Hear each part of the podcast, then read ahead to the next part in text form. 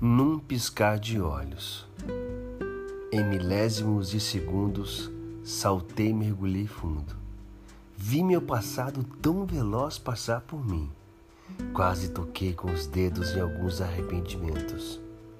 Um desejo sorrateiro roubou um beijo. Enquanto caía, pude ver de perto a cara do medo, de não ter ido além.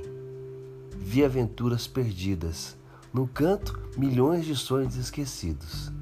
Tentei acenar, mas passei rápido demais para que me notassem. Antes que meus pés tocassem o chão, criei as asas da liberdade. Pude sentir o gosto dela, o cheiro, as sensações inexplicáveis. Meu rosto molhado de lágrimas, os olhos marejados e vejo você partindo com as últimas lembranças do que um dia foi amor. Rojo de Bezerra. Oi, tudo bem com você? Vim hoje partilhar com você esse texto num piscar de olhos.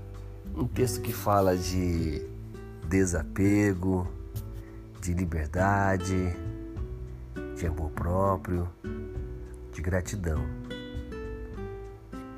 Liberdade porque às vezes a gente se prende tanto ao apego a alguma situação, alguma pessoa, algum sentimento e acaba se aprisionando a isso deixando de viver a própria vida, a própria essência. E apego é, coisa que não faz bem para ninguém, né? Vamos combinar.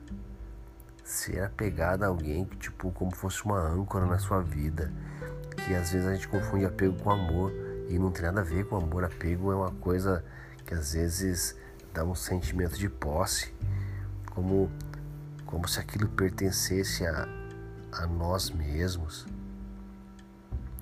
E é tão bom ter a liberdade, é tão bom ser livre para poder escolher, para poder se equivocar, para poder voltar atrás e fazer melhor e fazer de novo.